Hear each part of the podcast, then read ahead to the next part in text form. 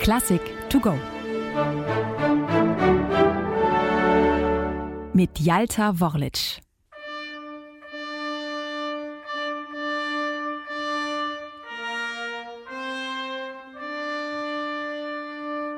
Im Tale blüht der Frühling auf. Dieser letzte Vers eines Gedichts von Adolf Böttger, einem Zeitgenossen Robert Schumanns, soll den Komponisten inspiriert haben zum Thema seines ersten sinfonischen Werkes, der sogenannten Frühlingssinfonie. Sie entsteht zwischen Januar und Februar 1841. Schumann ist wie im Schaffensrausch. Wenige Monate zuvor, am 12. September 1840, hat er nach einem langen Rechtsstreit endlich seine Clara heiraten dürfen, allen Widerständen ihres Vaters zum Trotz. Nun ist Clara auch noch mit dem ersten Kind schwanger, das Familienglück perfekt. Schumann könnte Bäume ausreißen. Warum also nicht neues Terrain beschreiten? Klaviermusik und Liedkomposition fürs Erste hinter sich lassen und groß denken. Der Komponist Robert Schumann auf den Orchesterpodien dieser Welt. Eine Sinfonie muss her.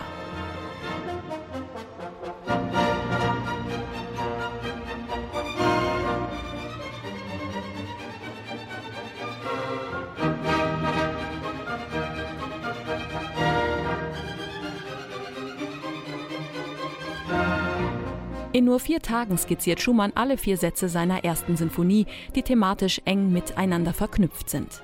Dabei hat er von Anfang an den Titel Frühlingssinfonie im Kopf, ohne dass es sich dabei aber um Programmmusik handeln soll. Deshalb streicht Schumann vor der Drucklegung die Satzüberschriften Frühlingsbeginn, Idylle, frohe Gespielen und voller Frühling und überlässt sie stattdessen der Fantasie der Zuhörer. Was jedoch bleibt, ist der Werktitel. Ich muss dir, mein lieber Mann, gestehen, ich hätte dir solch eine Gewandtheit nicht zugetraut. Du flößt mir immer neue Ehrfurcht ein. Notiert Clara Schumann mit drei Ausrufungszeichen in das gemeinsame Tagebuch.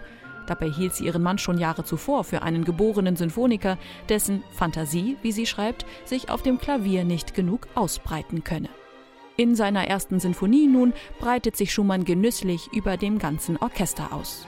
Als musikalisches Vorbild dient ihm vor allem die große C-Dur-Sinfonie von Franz Schubert, deren Autograph Schumann zwei Jahre zuvor, 1839, bei einem Besuch in Wien in Schuberts Nachlass entdeckt hatte. Und so übernimmt Schumann einige Elemente seines Vorgängers, ohne den geschätzten Kollegen aber zu kopieren. Dies hat er schlicht nicht nötig.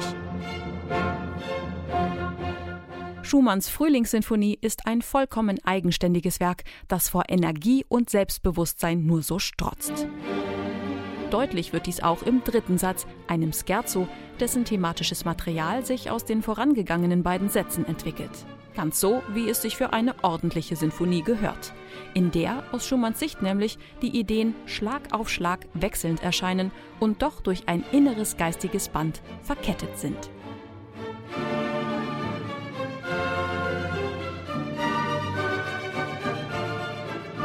Dieser Anspruch gilt natürlich auch für den letzten Satz.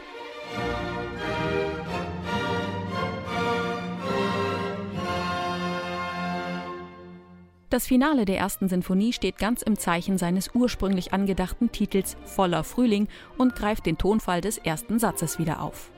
Nach einer fanfarenartigen Eröffnung folgt ein verspieltes Hauptthema, das den heiteren Grundcharakter der Sinfonie nachdrücklich unterstreicht.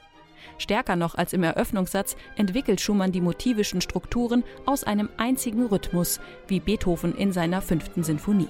Ein Kunstgriff, der wahrlich nicht jedem gelingt.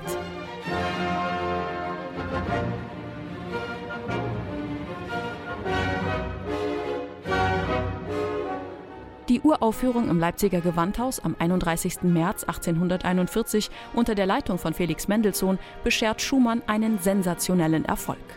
Als er die Sinfonie dann auch noch dem sächsischen König Friedrich August II. widmet, ist der Name Robert Schumann fortan auch als Symphoniker etabliert.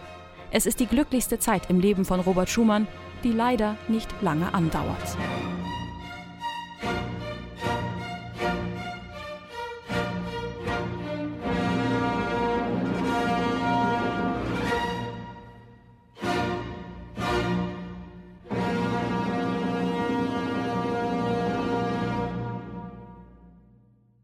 Eine digitale Werkeinführung des Norddeutschen Rundfunks. Weitere Folgen finden Sie unter ndr.de-classic to go.